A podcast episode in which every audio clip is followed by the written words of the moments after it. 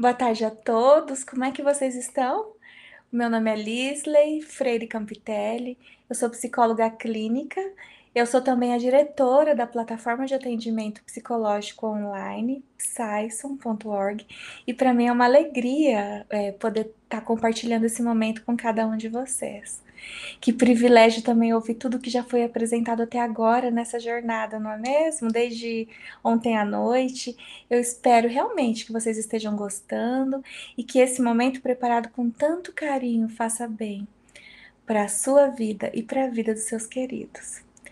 O assunto que eu vou falar, ele provavelmente já aconteceu ou pode estar acontecendo com você nesse, nesse momento, né? Interessante que quando isso acontece conosco, cada pessoa reage de um jeito. Cada pessoa entende o que acontece de uma forma diferente e dificilmente achamos um nome apropriado para aquilo que sentimos. Eu vou falar sobre crises existenciais. Você ouve a palavra crise já fica tenso, né? No mundo que a gente está vivendo, passando assim por uma pandemia, ouvindo notícias assim no Brasil e no mundo falando de crise de todo tipo, econômica, política, crise hídrica. Já pensou?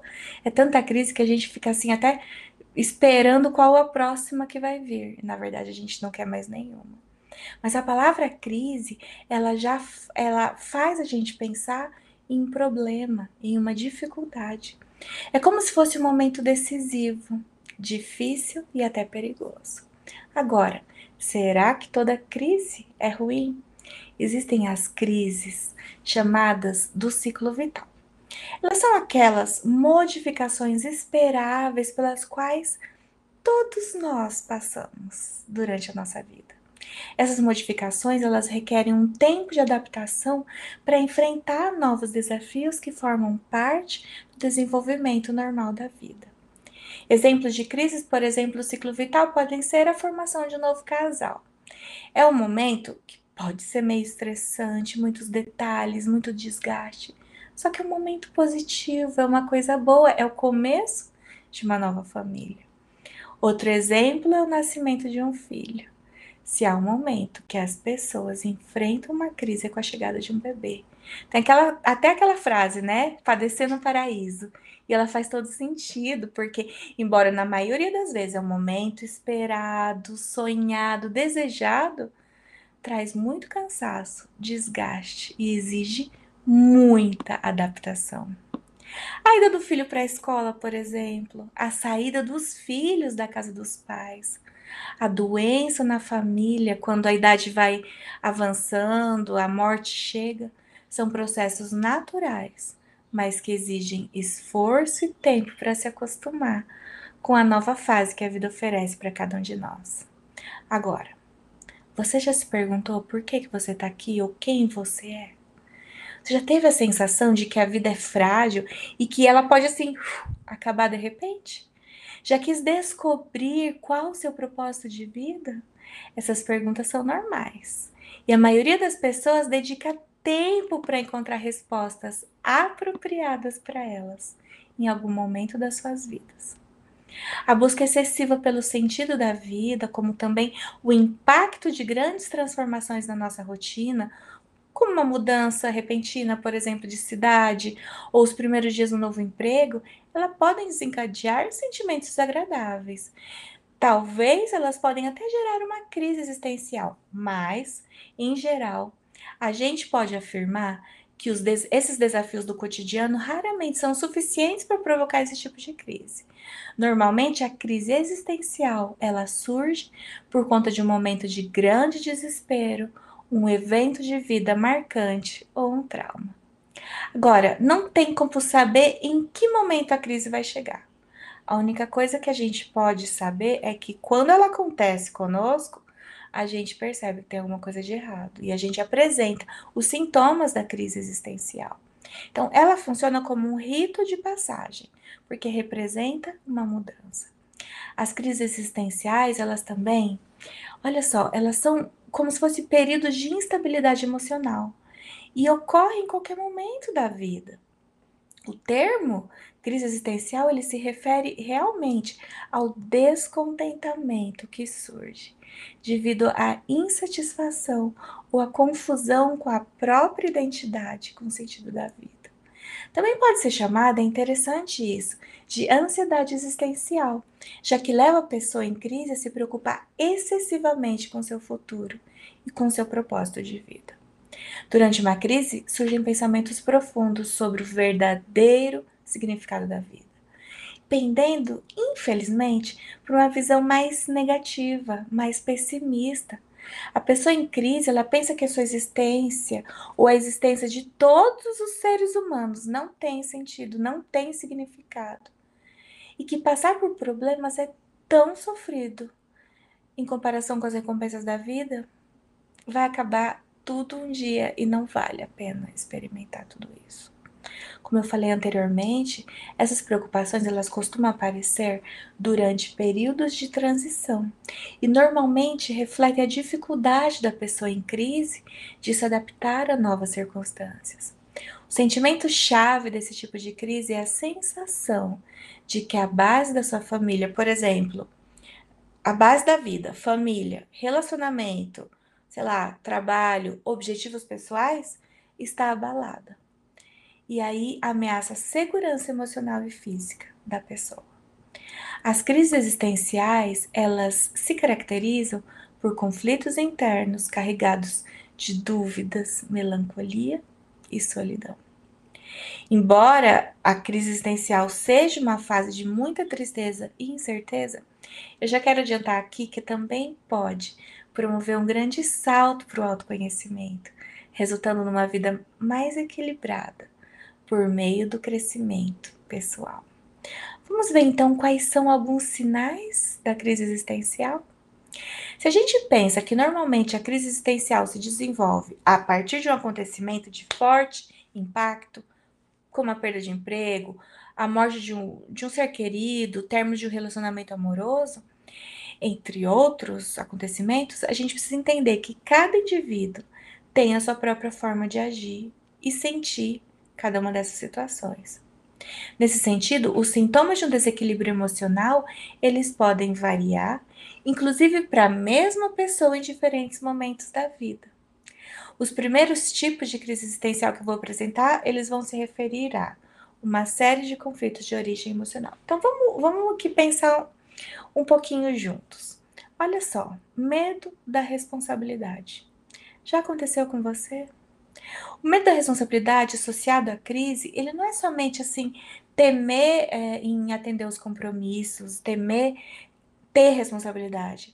É um temor, é um medo que nasce com a realização, com a, com a, com a assimilação de que a gente precisa se responsabilizar pelas nossas ações, pelas nossas escolhas. E como não há um caminho 100% certo ou errado para como um mapa, né, para nos guiar ao longo da vida, o medo de tomar decisões que causem sofrimento e dificultem a realização dos sonhos, ela pode causar naturalmente muita ansiedade. Quando a responsabilidade de viver com autonomia parece adquirir proporções assim maiores do que os nossos esforços e a nossa força de vontade, muitas vezes podemos desenvolver hábitos e comportamentos negativos para fugir da responsabilidade. Pessoas que fazem tudo para evitar se comprometerem com o trabalho ou, ou num relacionamento, por exemplo, muitas vezes sofrem desse tipo de crise existencial. Outro tipo se relaciona ao sentido da vida propriamente dito. Pessoas que experimentam ansiedade existencial, elas tendem a se perguntar com frequência qual o sentido da vida por que estou aqui, qual é o meu propósito, qual o verdadeiro sentido da existência humana. Essas são algumas perguntas que essas pessoas se fazem e elas podem ficar assim, absortas, perdidas por, por tempos, por horas, tentando encontrar a resposta, somente pensando nisso. E quando passamos por momentos de transição e perdemos momentaneamente a segurança proporcionada pelo lar, pelas pessoas queridas, principalmente, podemos às vezes começar a nos, é, a nos questionar qual é o sentido de passar por tudo isso. Embora não haja nada de errado em se fazer essas perguntas, elas podem se tornar um fardo quando feitas de forma excessiva. Você pode encontrar o seu propósito de vida à medida que acumula experiências, mas dificilmente vai encontrar a resposta para o sentido da vida. O outro tipo se refere à morte e doenças. A morte de alguém próximo, e a gente, muitos de nós, fomos afetados direto ou indiretamente do último ano para cá, nessa pandemia, com a perda de um ser querido, de alguém próximo, conhecido, ela pode despertar alguns questionamentos existencialistas.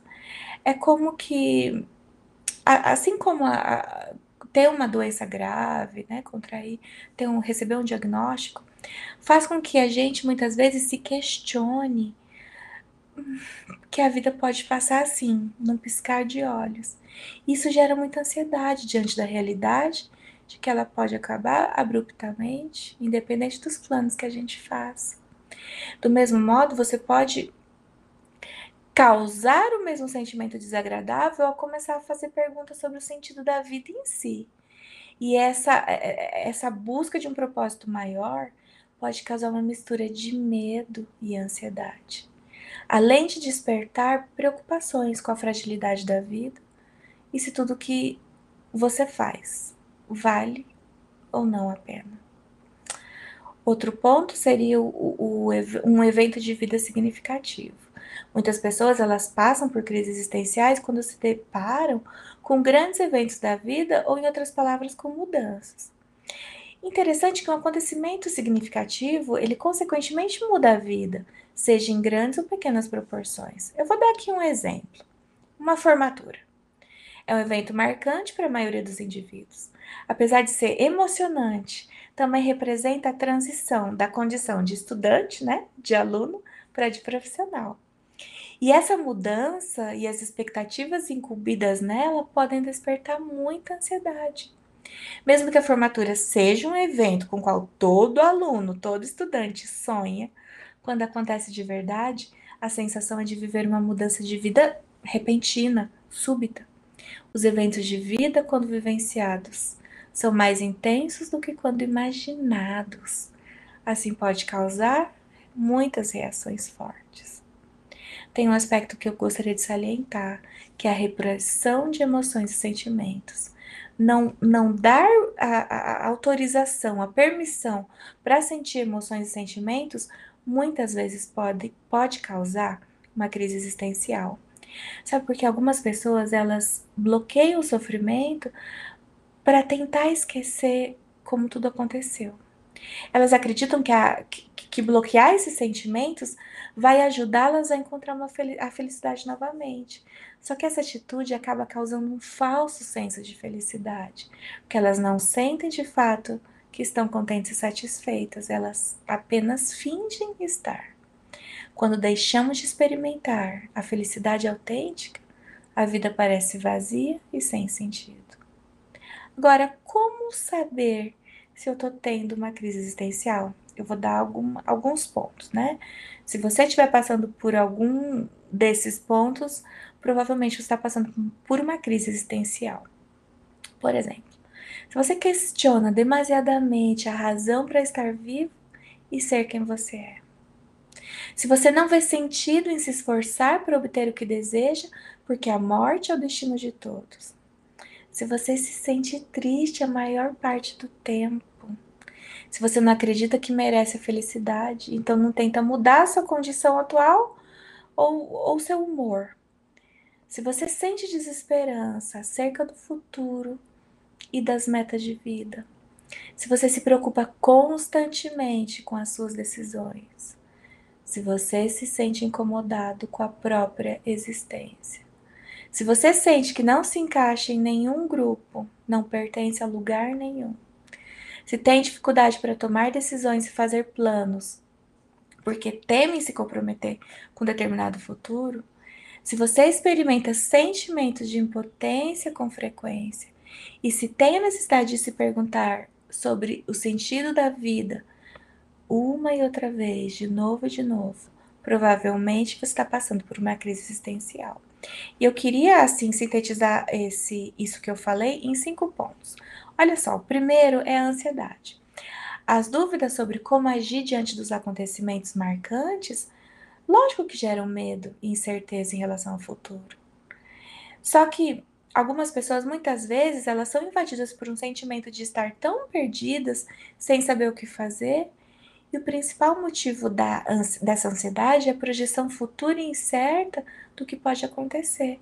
E isso provoca um, um sofrimento emocional com preocupações excessivas que nem sempre são reais.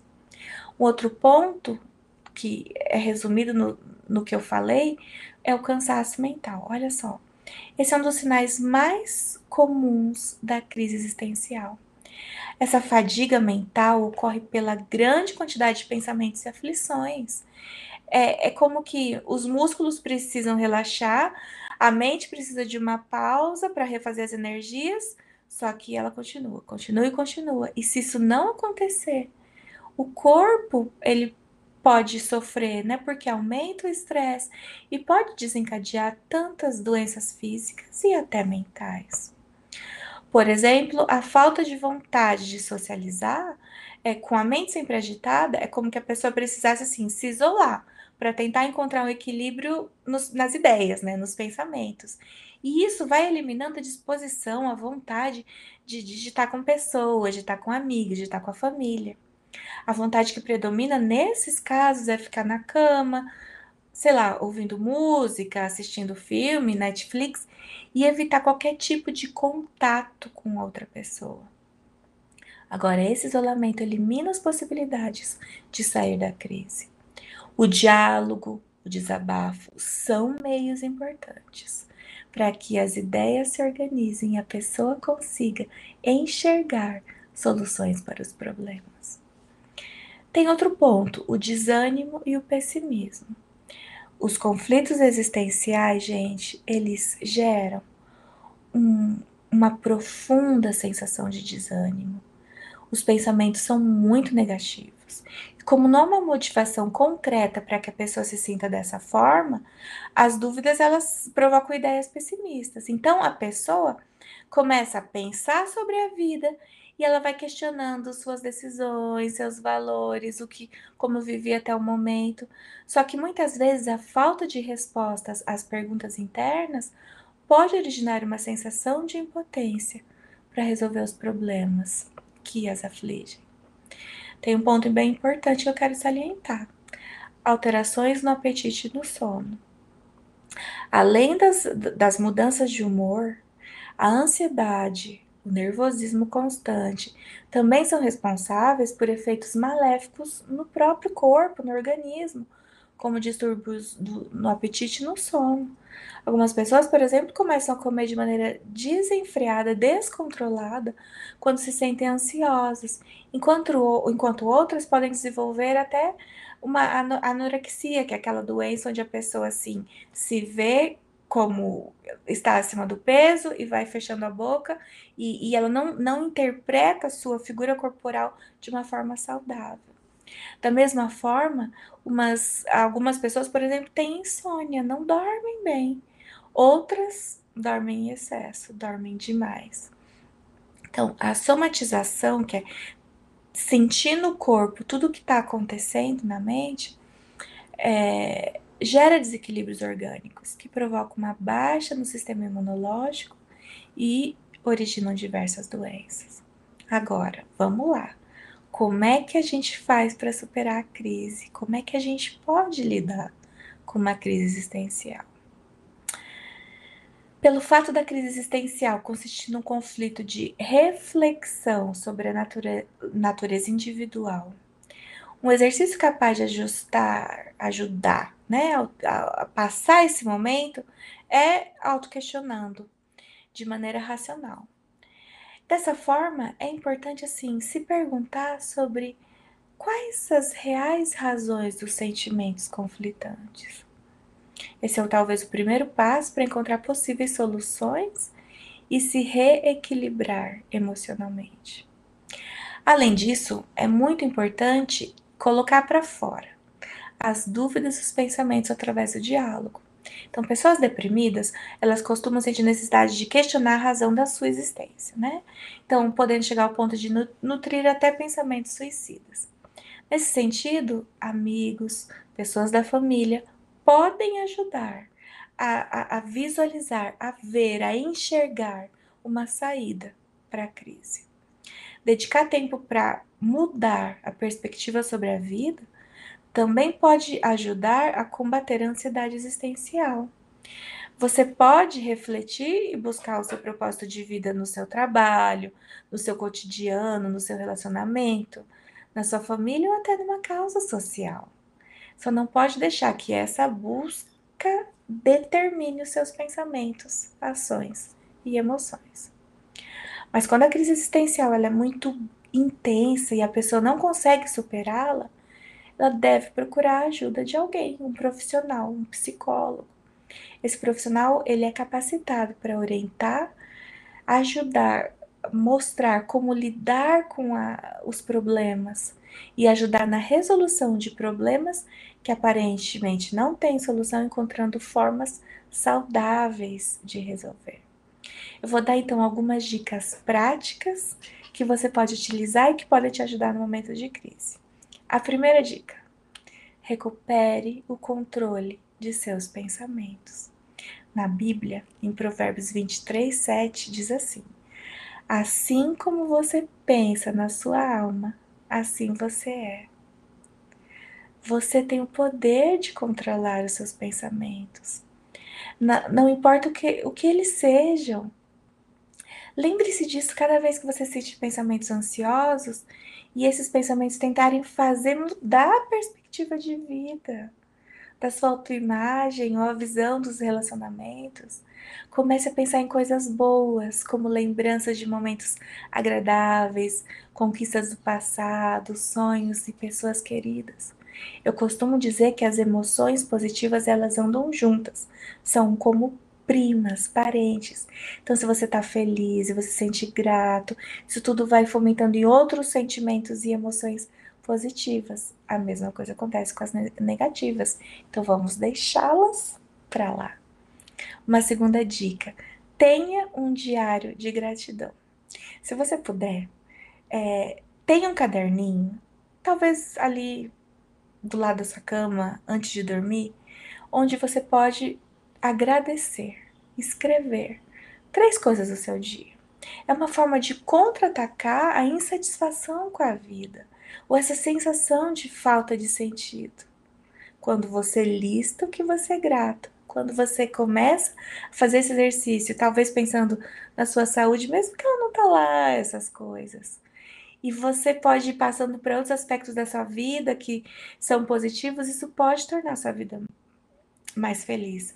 Pode ser alguma coisa simples, pode ser um momento especial, pode ser alguma coisa grandiosa, uma conquista. Só que para isso você tem que filtrar. Você tem que ser. Como é que eu digo? Você tem que ser detalhista. Você tem. Por exemplo, vou dar um exemplo. Se eu tivesse que hoje fazer minha, minha, minha lista de gratidão, meus três motivos de gratidão, o primeiro que eu faria seria o privilégio de poder estar aqui com vocês, nesse espaço, né? É uma oportunidade para compartilhar um pouquinho de alguma coisa que, que faz bem para mim, que pode fazer bem para você. E eu, eu pensei também numa coisa que eu aconteceu hoje de manhã, quando eu abri os olhos, eu, eu, eu acho que eu fui acordada com os passarinhos cantando. Eu moro numa cidade mas eu tenho o privilégio de ter uma árvore na minha janela. E os passarinhos estavam ali. Se eu não tivesse atento, eu não teria prestado atenção nesse privilégio que eu tive. Então, eu preciso agradecer. Pense detalhadamente nas coisas que faz você feliz hoje e agradeça no final do dia. Aquele olhar, aquela ajuda, aquele carinho que você recebeu diariamente anote antes de dormir três motivos que você tem para agradecer no dia de hoje. Uma terceira dica, por exemplo, é faça uma lista, faça listas assim é, de por que a sua vida tem sentido, em geral, né? É um pouco parecido com o exercício anterior, mas você pode assim refletir, pensar quais são as suas motivações, o que te ajuda a levantar da cama todos os dias, o que, que te motiva a viver. O que, que te faz querer ser uma melhor pessoa? O que te fez estar aqui hoje, por exemplo? Ou aproveitar esse final de semana de aprendizado, de crescimento, né? Uma quarta dica. Não espere encontrar todas as respostas, sabe? É, você pode passar assim anos da sua vida tentando achar. Muitas pessoas já fizeram isso, mas a gente não vai ter todas as respostas de uma forma satisfatória. Então, aceite essa realidade e transforme essa ansiedade, esse descontentamento em alguma coisa boa. É, experimente isso, assim, através da reflexão, como um exercício de autoconhecimento. E de repente, aprender a lidar com sentimentos negativos pode te ajudar a crescer como pessoa. Talvez a quinta dica que eu quero deixar pode ser a melhor de todas tenha fé. Acredite. Tenha esperança. A minha fé me ajuda naqueles momentos onde eu não tenho resposta para algumas coisas. A minha fé é o que dá sentido para a minha vida. Eu espero que aquilo que você acredite possa ser positivo e proveitoso e que nesse caminho de encontrar o sentido você encontre realmente aquilo que você procura. Foi um prazer estar aqui com vocês, uma alegria poder compartilhar esse momento. Mando um abraço para cada um de vocês e que Deus os abençoe. Obrigada e até a próxima.